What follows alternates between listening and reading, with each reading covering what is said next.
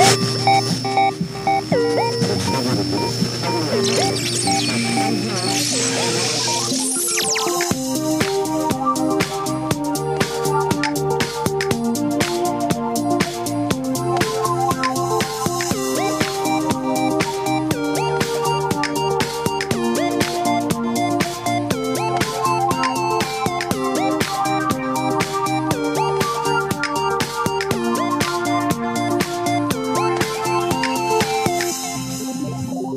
j'étais petit, on disait que les innovations arrivaient toujours des États-Unis. Ça mettait parfois plusieurs années, mais force était toujours de constater que les Américains étaient toujours en avance d'une innovation par rapport à la France ou à l'Europe. Et puis sont arrivées les startups de la Silicon Valley avec suffisamment de créativité pour concevoir de nouveaux joujoux numériques et nous faire saliver par des salves d'innovation toujours plus attractives les unes que les autres. Et puis, et puis, un beau jour, on s'est rendu compte euh, que la créativité venait aussi d'Asie. Les férus d'innovation ont donc fait cap à l'Est pour saisir le vent des nouvelles technos et des nouveaux usages. Et puis, et puis, un beau jour, on se rendra compte que les innovations les plus intéressantes proviendront peut-être du Sud, là où l'innovation jugade, tu sais, l'innovation ingénieuse sans grands moyens, est probablement la plus belle car elle demande beaucoup, beaucoup de créativité.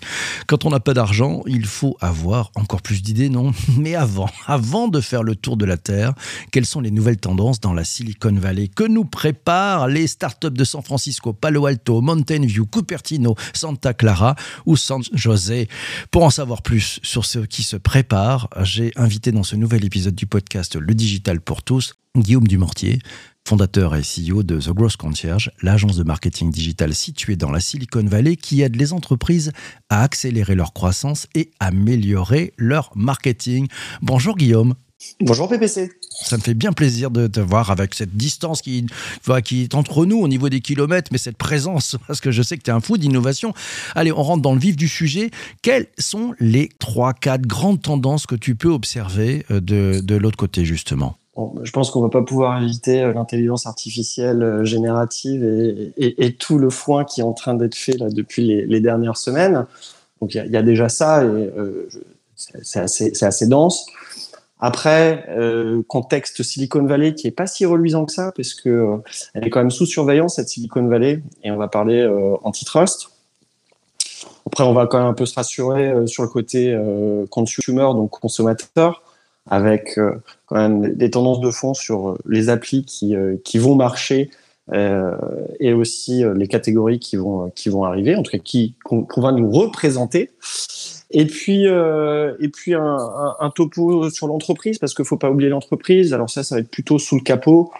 Euh, comment est-ce qu'on manipule euh, les API, les notions de digital twin, et puis euh, qu'est-ce qu'on fait, qu'est-ce qu'on fait dans les vieux bocaux qu'on appelle les serveurs in situ. Donc on va essayer de parler de tout ça, si ça te va. Ah bah c'est magique. On va prendre les questions aussi des participants qui sont en direct avec nous. Alors tu nous as dit bon, on peut pas échapper à l'intelligence artificielle. C'est vrai que c'est l'actu. Je te propose de, de, nous donner un tout petit peu de fraîcheur là, parce qu'à l'heure où on enregistre cet épisode, on est le 7 février. il se passe plein de choses en ce moment dans la vallée.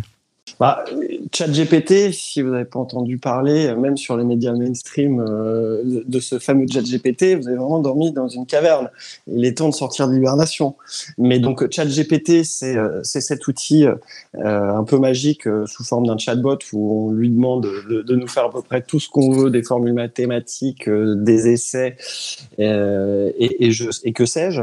Et, euh, et, du coup, euh, tout de suite, ça a indiqué euh, au, QG de Google alerte rouge. Pourquoi? Parce que les chiffres qui sont tombés, c'est que ChatGPT a, a, atteint un million d'utilisateurs actifs journaliers en, une, en, en, cinq jours, et les 10 millions étaient passés au bout de 40 jours. Donc, ça en fait le produit technologique le plus rapidement adopté de tous les temps technologique.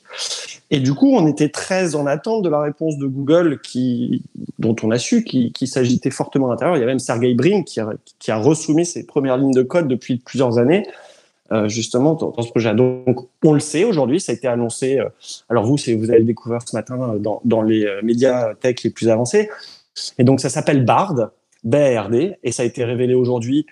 donc, c'est l'initiative de Google qui était connu sous le nom de code Sparrow, donc qui était la réponse attendue de, de Google à ChatGPT.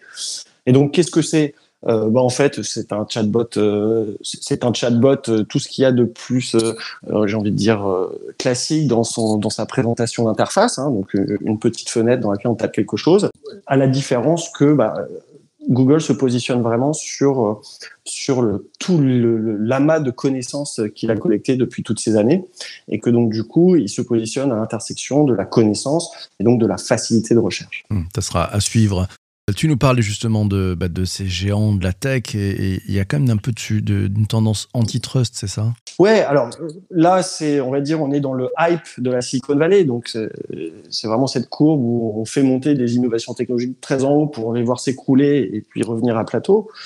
Mais en fait, euh, le, la justice euh, fédérale américaine, elle garde quand même des, les gros yeux sur, euh, bah, sur les gros acteurs. Demain, c'est le discours de l'Union de Joe Biden, donc c'est le discours annuel qui donne un peu les directions.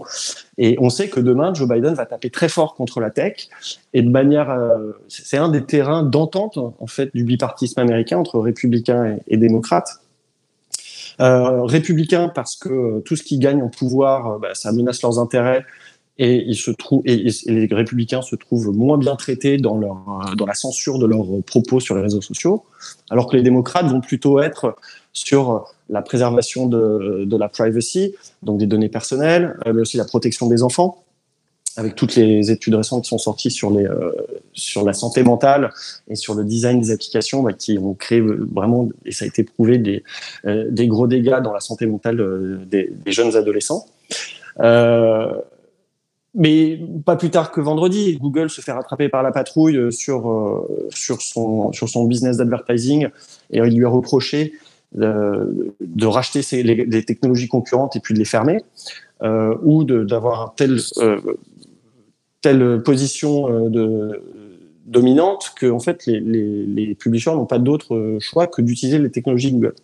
Donc il y a celui-là, donc Google qui est, qui est très regardé. Il y a Blizzard, Microsoft, donc Blizzard, Activision, euh, qui sont des studios de jeux vidéo. Euh, qui pareil, là, on, est sur, euh, on est sur un montant de la transaction près de 70 milliards de dollars. Et puis des trucs un peu plus légers, il n'y a pas besoin d'être un géant de la tech, on peut juste s'appeler Ticketmaster, donc un, outil de billetterie euh, qui en fait, euh, à la fin de l'année 2022, Taylor Swift a mis en vente ses, tickets et ça, a provoqué un raz-de-marée et un mécontentement jamais vu, puisque la plupart des fans de, Taylor Swift n'avaient pas pu acheter leurs billets à cause de bots et plein de raisons. Et du coup, aujourd'hui, les exécutifs de Ticketmaster se retrouvent à devoir s'expliquer devant le Sénat et du coup euh, potentiellement euh, engager une, une action antitrust sur Live Nation, donc le propriétaire, qui possède quand même deux tiers de toutes les enceintes euh, d'entertainment, donc sport compris, hein, on va dire que c'est les stades, les stades de foot, de baseball. Donc une Silicon Valley qui, qui, génère beaucoup de choses dans, dans, l'intelligence artificielle, qui, qui, change son fusil d'épaule après l'effondrement des cryptos et, et, et, et, un peu le, la, le Web3 en, moins bonne odeur de santé que ce qu'il a été auparavant. Attention, mmh. attention à la Silicon Valley. Justement, tu, nous parlais du, Web3 et tu, me parles de cette AI qui a, tout masqué. On, en parle de partout. On a ça en France, dans, tous les magazines, toutes les radios parlent de ChatGPT, puis on va parler de Bard, et puis on va parler aussi peut-être de Bing aussi.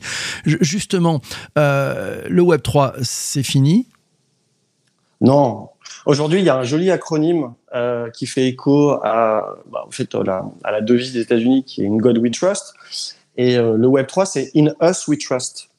Donc en fait, c'est quoi? C'est qu'il y a le, mouvement qui consiste à dire que les gens, les créateurs surtout, hein, puisque c'est dont on parle, euh, se réapproprient et leur contenu, et leur audience, et leurs espaces et de tout pouvoir euh, opérer, organiser euh, comme ils l'entendent et de pouvoir le, porter d'un environnement à un autre euh, sans que ça pose de soucis de, de, demande de données, c'est ça frémit.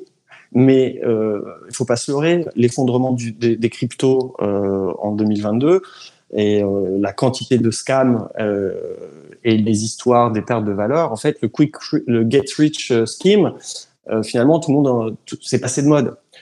Mais là où c'est rassurant, c'est que bah, j'en parlais au début, c'est que le, hype cycle, en fait, le hype cycle, c'est une courbe que le cabinet Gartner euh, publie tous les ans vers l'été, qui montre en fait l'évolution selon cinq, cinq étapes. Donc la première étape, c'est le trigger technologique, donc quand l'innovation est détectée ou, en test.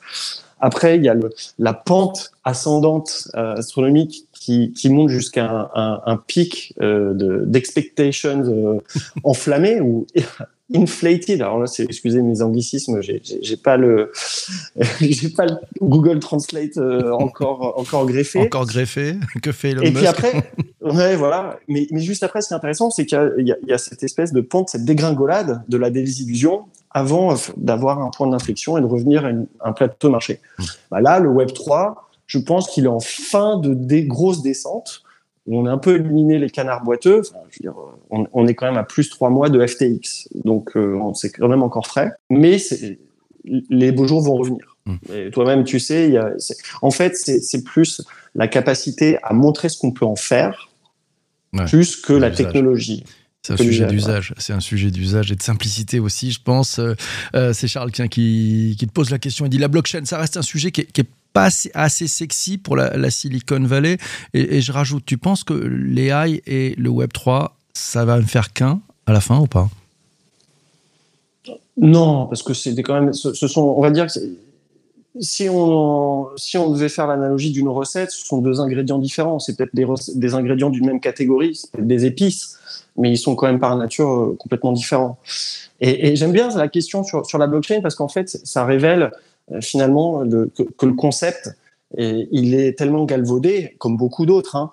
Euh, mais en fait, la blockchain, ce, n'est qu'un moyen. C'est l'infrastructure, c'est la plomberie. Donc en fait, dire que la, la blockchain, c'est pas un sujet pour la Silicon Valley, c'est faux. C'est juste que la Silicon Valley ne met pas le mot blockchain sur le devant de son pitch ou, insiste sur c'est ça qui va transformer c'est le c'est l'enabler, c'est ce qui va faciliter la construction du projet, la faisabilité du projet. Si on dit qu'on veut quelque chose de transparent, de décentralisé, on va utiliser la blockchain. De la même manière que si tu veux faire un site e-commerce, Bon, euh, aujourd'hui, on va dire Shopify comme un nom commun, mais ce, voilà, ce sont des plateformes de e-commerce comme euh, on va on va appeler des gestionnaires de contenu dynamique pour le web, des CMS, des Content Management Systems. Mhm. Donc la blockchain, c'est un c'est un pilier, c'est une commodité. Euh, donc c'est pas un sujet qui est délaissé, mais euh, la Silicon Valley va là où va le vent. Hein. Donc aujourd'hui, la blockchain, c'était la blockchain, c'était l'année dernière.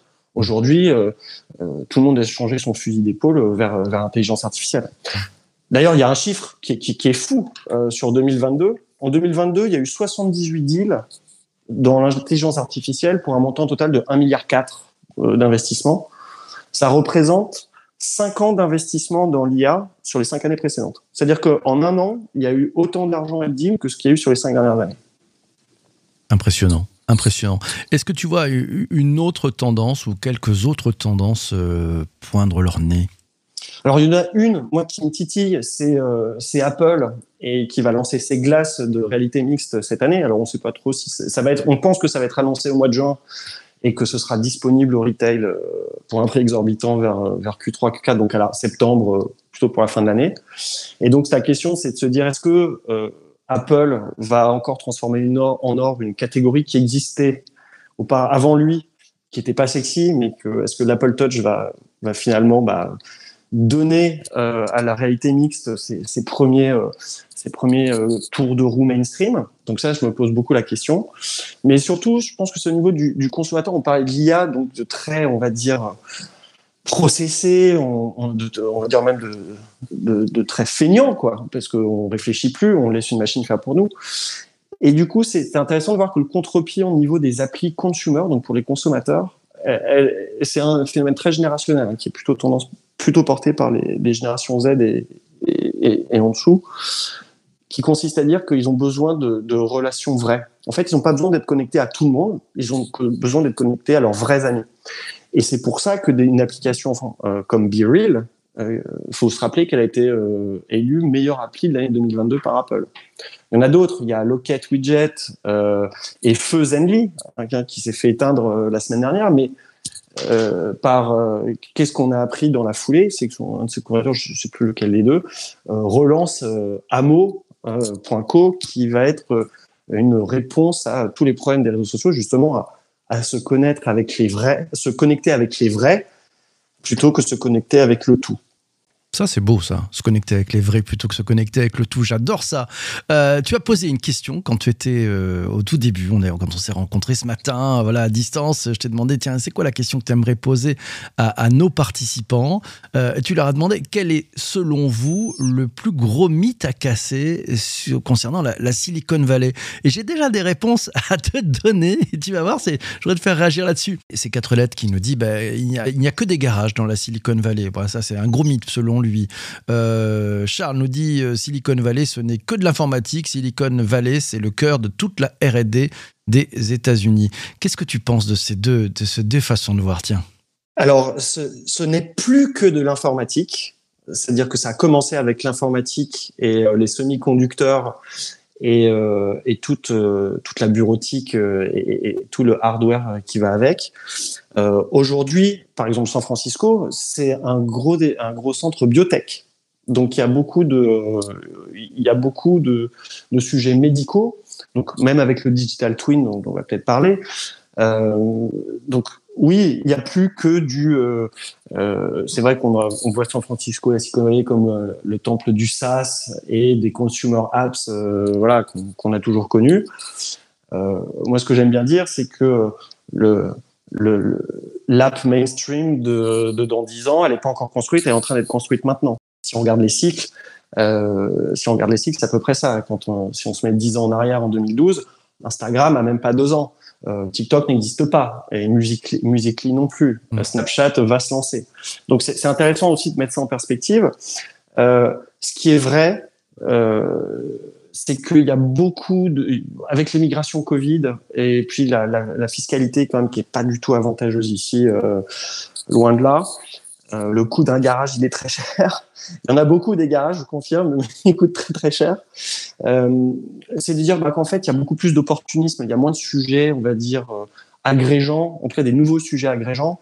Donc on reste quand même sur des, sur des sujets biotech, sur des sujets SaaS, sur des sujets consumer, aussi beaucoup de sujets enterprise, évidemment, parce que bah, parce qu'il faut, c'est là où se trouve l'argent. Les consumers, c'est bien, mais on peut pas faire que de la pub non plus.